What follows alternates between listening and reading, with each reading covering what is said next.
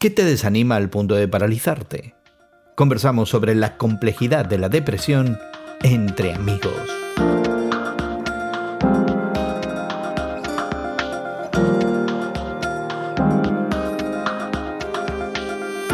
Gracias por acompañarnos entre amigos esta conversación semanal sobre la fe cristiana y el mundo contemporáneo que tenemos Guillermo Serrano, Elsa Mazón y tu amigo Gerson García. Hoy conversamos sobre la frase desequilibrio químico como insuficiente para explicar la depresión. Pero antes te invitamos a suscribirte a nuestro podcast que encontrarás en tu plataforma de podcast favorita. Búscalo como Entre Amigos con Gerson García y suscríbete para poder acompañarnos en cada una de nuestras conversaciones. Estamos en Apple, Google, Spotify o en cualquiera de las plataformas donde consigues tus podcasts. Te animamos también a que compartas esta conversación en tus redes sociales y permitas a otros conversar entre amigos. De nuevo, entre amigos con Gerson García en Apple, Google, Spotify o en cualquier plataforma de podcast. En estos días, el portal Science News reconoce algo que no es fácil para la ciencia en general, decir que sus respuestas no son completas y a veces incluso fallidas. Al parecer, cuando se trata de la depresión, la frase desequilibrio químico es demasiado vaga para ser verdadera o falsa, y eso no significa mucho cuando se trata del cerebro y toda su complejidad. Esa sustancia química del cerebro, la serotonina, es el mensajero químico a menudo vinculado con la depresión, pero no es el único elemento clave que explica ese problema. Lo mismo ocurre con otras sustancias químicas del cerebro. Imagínate cómo tal declaración afecta el tratamiento que es principalmente químico de la depresión. Y es que cuando se trata del estado de ánimo, los síntomas y medidas que se han usado tradicionalmente parecen quedarse cortos. Por ejemplo, se pregunta sobre la pérdida del sueño, los cambios alimenticios, la actividad física o creativa y la interacción social, pero no se pregunta sobre cosas como dolor mental, conflictos internos o incluso ideas políticas, menos aún condiciones socioeconómicas o pertenencia a ciertos grupos y filiaciones culturales o religiosas. Uno de los datos más reveladores de este artículo es que aunque el desequilibrio químico no parece ser el factor decisivo en la depresión, los medicamentos se consideran la mejor forma de tratamiento, porque alivian los síntomas por lo menos en la mitad de las personas que los toman. Así que parece tener sentido que la depresión fuera causada por problemas de desequilibrios químicos.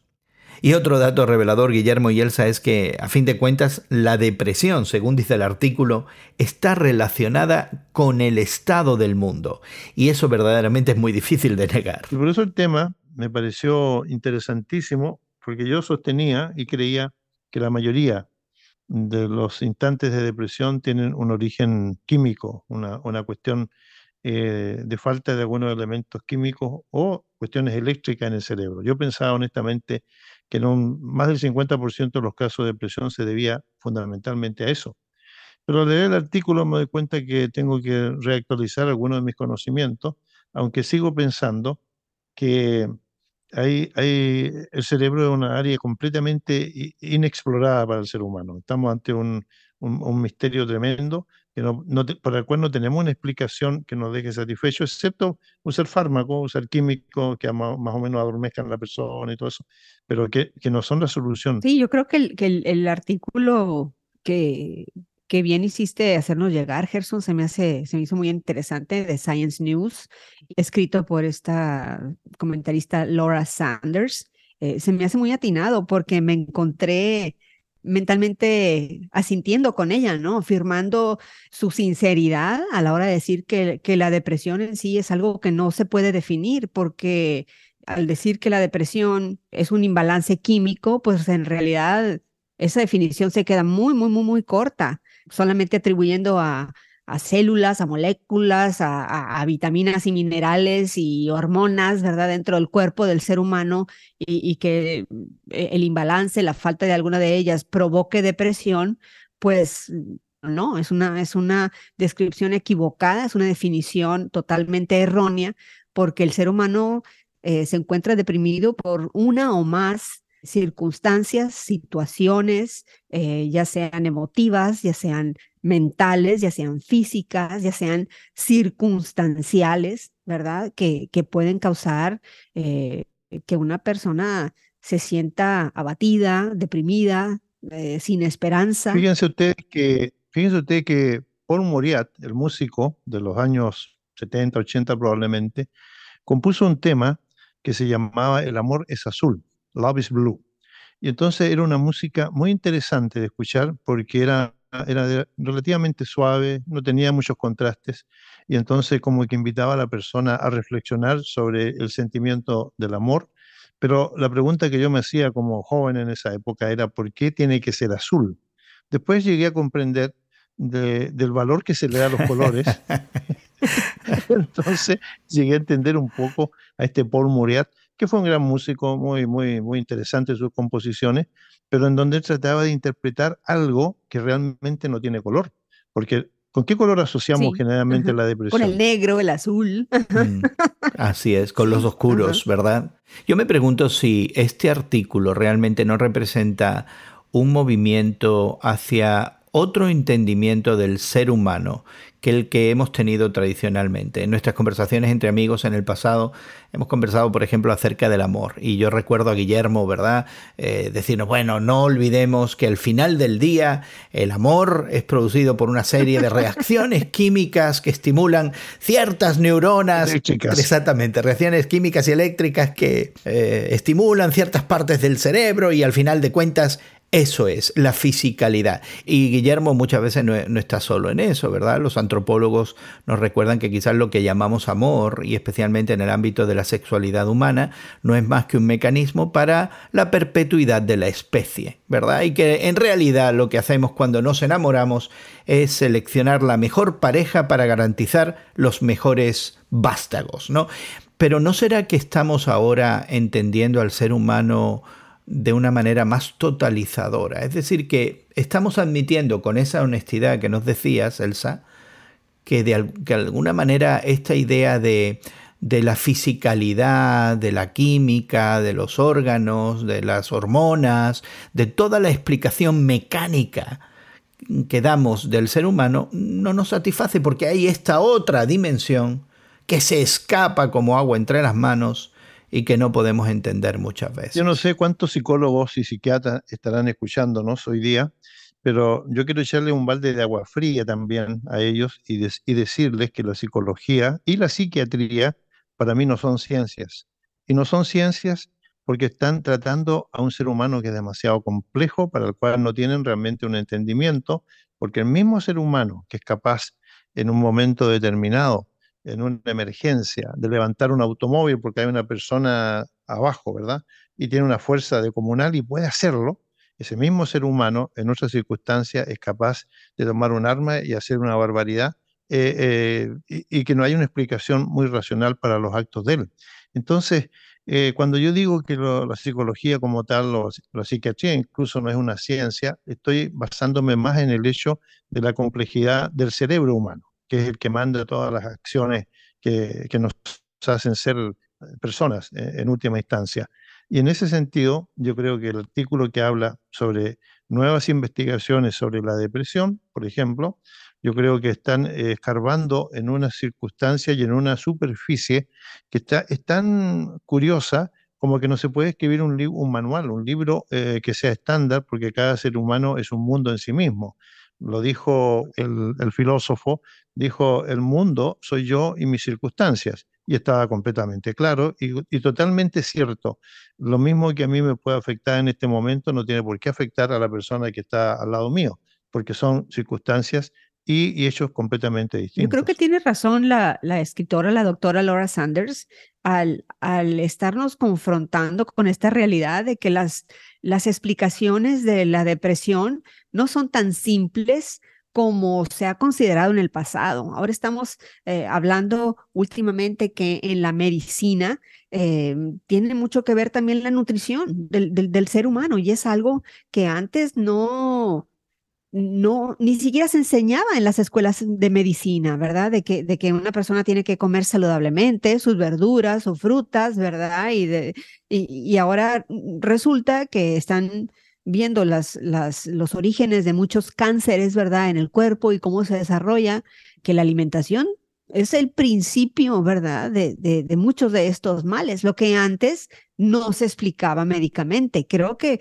que la doctora Sanders está confrontando eh, de una manera seria y directa al mundo de la psiquiatría y de la psicología. Y yo creo que, que está dándole, diga, está poniendo el dedo en la llaga, ¿verdad? Para decir, hey, un momentito, no hay que ser tan simplistas, tan sencillos en la manera de definir las causas de la depresión. Una de las cosas mencionadas en el artículo que me llamó mucho la atención es esta, esta pequeña frase del dolor mental. Ella dice, entre otras cosas, es interesante que se mira eh, algunos de los parámetros para medir en cuanto a nuestra interacción social, nuestra actividad física, nuestra pérdida del apetito, la pérdida del sueño, pero no se considera, dice ella, esta idea del dolor mental. Y a mí me llamó mucho la atención porque pocas veces se preguntaría en el diagnóstico de eh, la depresión acerca de tu estado de dolor mental o cuánto dolor mental tienes, porque en primer lugar no sabríamos cómo definir eso.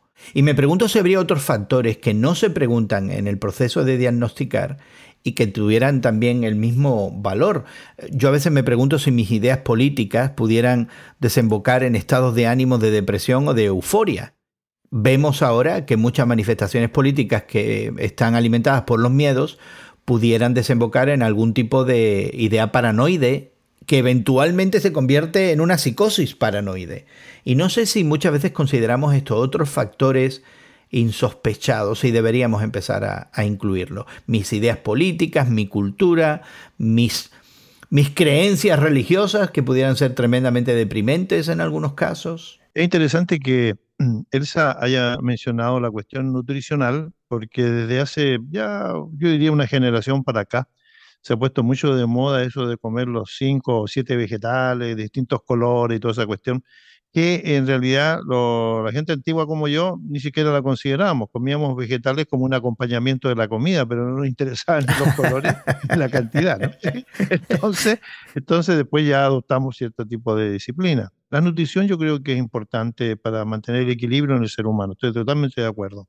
En cuanto al dolor mental, es una cuestión total y absolutamente nueva, como, lo has mencionado, porque realmente em, en teoría la mente no, sufre, la mente no, se duele, la mente no tiene esa cuestión de, nervios como para que duela, si es que podemos entender lo que la mente es, porque siempre la asociamos con el cerebro, y, en teoría el cerebro como tal, excepto las jaquecas esas de las que podemos sufrir, no tiene tampoco ese, esa idea de, de un sufrimiento.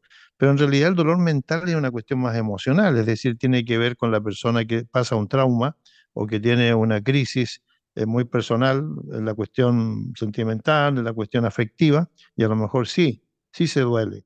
Me llama la atención a mí el hecho de que mm, en, en la Biblia, especialmente en la relación que Jesucristo establece cuando Él viene a este mundo, con las personas que le rodeaban, eh, no se habla específicamente de estas cuestiones de dolor mental o dolor espiritual, no se habla de depresión, no se habla de estar, eh, qué sé yo, en un estado azul, vamos a llamarle así.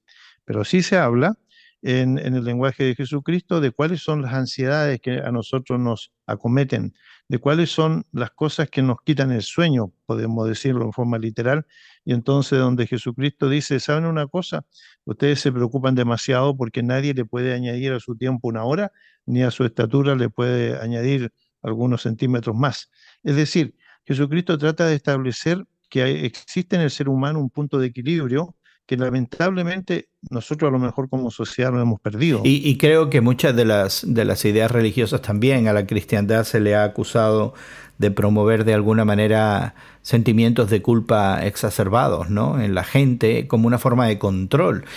Y, y pienso que alguna reflexión, ahora sí desde desde la fe cristiana que nos ocupa en nuestras conversaciones ante el mundo contemporáneo, alguna, algún tipo de reflexión, algún tipo de, de introspección acerca de nuestra contribución en el lenguaje que hemos desarrollado, en las ideas que promovemos, a que muchas veces eh, nuestras percepciones religiosas pudieran estar alimentando estados de ánimo que son detrimentes para, para, para, la psique humana, de alguna forma, ¿no?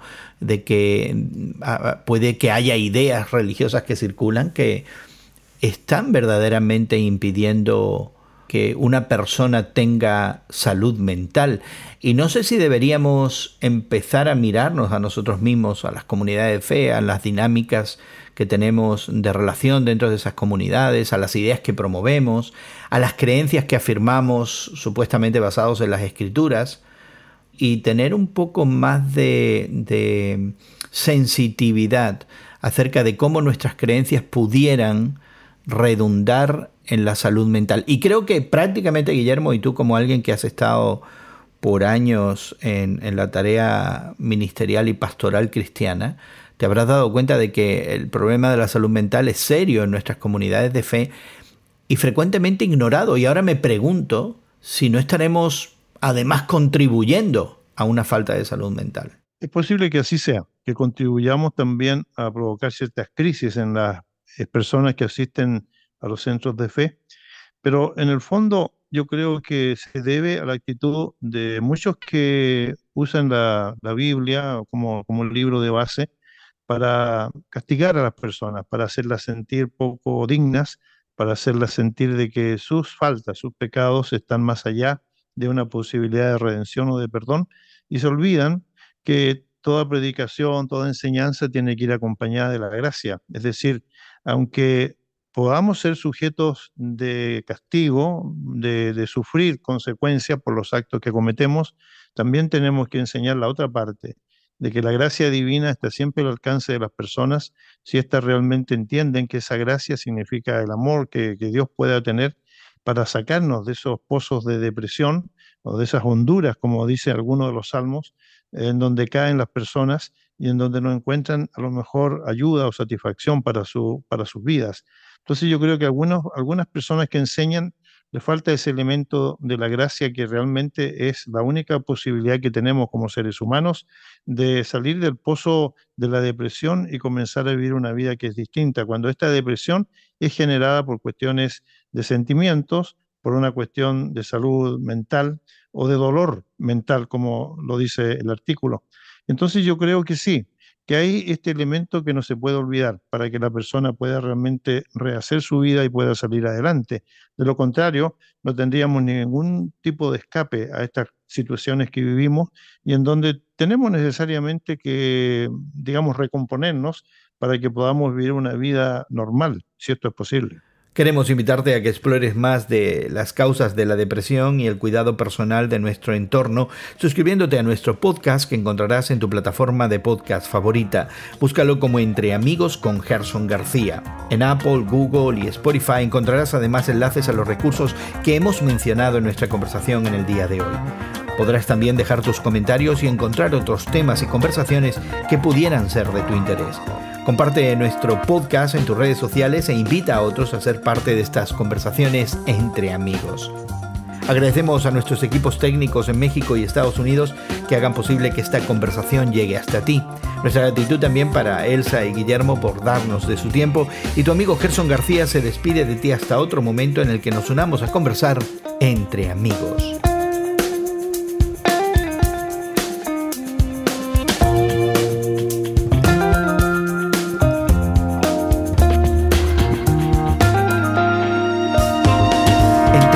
Es producido por Eventual Media y distribuido por Radio Moody para ministerioreforma.com.